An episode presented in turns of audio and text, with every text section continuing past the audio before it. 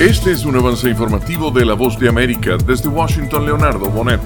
Continúan las dificultades legales para Donald Trump. Ahora, la Corte Suprema de Justicia deberá decidir si el exmandatario puede acogerse a inmunidad presidencial. Los magistrados escucharán el caso al final de abril, poniendo por ahora el juicio sobre su inmunidad en pausa. Se espera un veredicto para finales de junio, antes de que el máximo tribunal inicie su receso veraniego. Ya tres jueces en Washington habían descartado la inmunidad para Trump. Si la Corte Suprema confirmara el fallo de estos magistrados federales, el juicio no terminaría probablemente antes de las elecciones de noviembre. Jacopo Luzzi, Voz de América. Un nuevo informe de Naciones Unidas revela que las violaciones de los derechos humanos en Nicaragua deben investigarse porque podría tratarse de crímenes de lesa humanidad.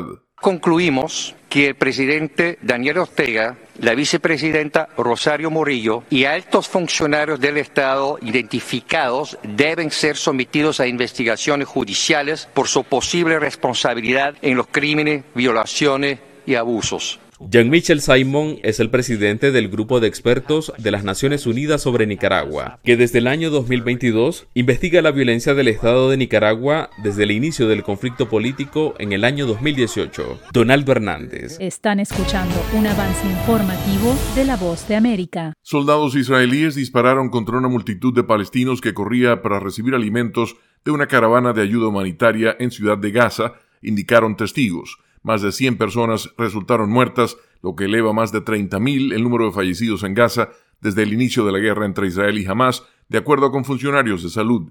Israel indicó que muchas de las personas fueron víctimas de una caótica estampida que se desató cuando intentaban recibir ayuda y que sus soldados únicamente empezaron a disparar cuando se sintieron amenazados por la multitud. Los países árabes condenaron el hecho y el presidente Biden expresó preocupación de que la situación dificulte aún más la negociación de un cese el fuego. ¿Se ha preguntado cómo puede protegerse contra el coronavirus? Se lo contamos desde La Voz de América. Autoridades de salud recomiendan lavarse las manos con jabón y agua con frecuencia. También no se lleve las manos a la cara. Evite tocarse los ojos, nariz y boca con las manos sucias. Cubra su boca con el pliegue del codo al toser. Desinfecte objetos como el teléfono móvil o el teclado de su computadora. Evite las multitudes y manténgase al menos un metro de distancia de otras personas, en especial si están contagiadas Y al cierre, más de 2.000 incendios se han registrado durante febrero en el estado brasileño de Roraima, en el bosque tropical de la Amazonía, de acuerdo con datos publicados por la Agencia Espacial Estatal.